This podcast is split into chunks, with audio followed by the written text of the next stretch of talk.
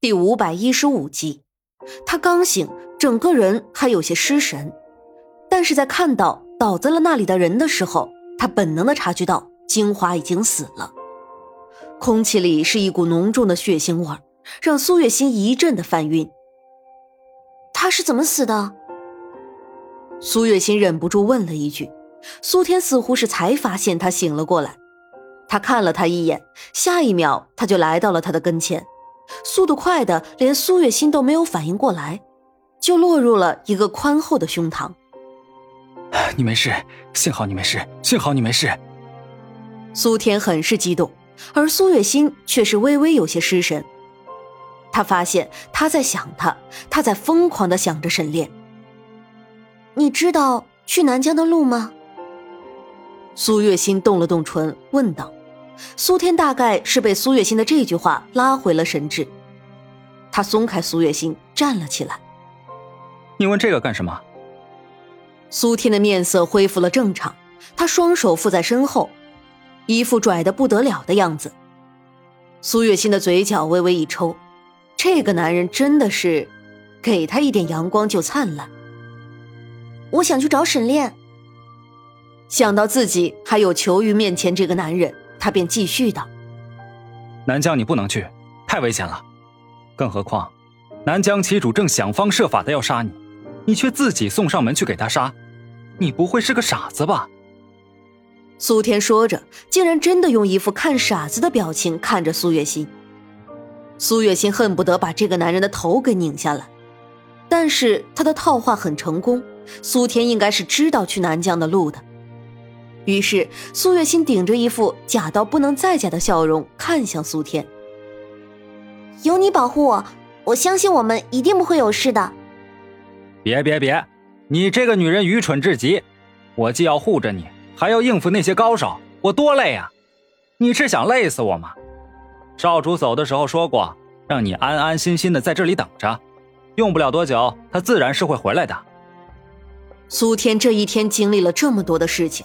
脸上的表情早就有些僵硬了，他皮笑肉不笑的说着，却是让苏月心明白了一个道理：苏天一定是不会带着他去南疆的。苏月心只能艳艳的闭了嘴。他下了床，看到的就是金华的尸体。金华的眼睛还没有闭上，嘴角是大片大片的血渍，看着就让人犯恶心。苏月心拼命的忍着胃里的翻腾，才没能吐出来。金华死得很惨，非常惨。苏月心在害怕的同时，心里也是一阵唏嘘的。早在几个月之前，他们四个还都是活生生的人，他还曾经和他们相处过。但是现在，死的死，逃的逃，竟然就只剩下一个人了。金华。苏月心一下子变得伤感了起来，眼泪吧嗒吧嗒的往下掉。她不知道自己为什么会为了一个陌生人而哭泣，但是她的心里就是止不住的难过。她是你的女儿，对不对？我知道一定是的。可是，为什么你不能亲自告诉她呢？苏月心抽抽噎噎的，嘴里还说着几句令人听不懂的话。喂，你这个蠢女人，该不会是真的疯了吧？你在胡说八道什么呢？苏天的面上都是担心之色，手也搭在了苏月心不知道什么时候往下滑的肩膀上。苏月心跪在了金花的面前，她哭得很伤心，真的很伤心。你你别哭了。苏天竟然有些不知所措起来，他不知道苏月心为什么会哭得这么厉害。也不知道到底该从什么地方开始劝。苏月心才不管苏天是怎么想的，他只知道他现在很难受，难受了就要哭，哭出来之后，他的心情才会好一点。就这样，苏月心哭的眼睛都肿了，这才停了下来。苏天汗颜，他还从来没有见过这么能哭的女人，还是为了一个毫不相干的人。金华的丧事是苏月心办的，在金华的棺材里，苏月心放入了那把交尾。他记得金华很爱那把琴，只是那琴弦上面都是已经干涸的血迹，就算是不给金华，也是存不了多久了。娘亲，为什么金华姐姐会死啊？小长乐稚气的声音让苏月心的心头一紧，他终于是想起来，在当初从那个官宦的手里把小长乐救下来的时候，小长乐的脖子上的确是有一道勒痕的，只是那个时候他们谁都没有注意。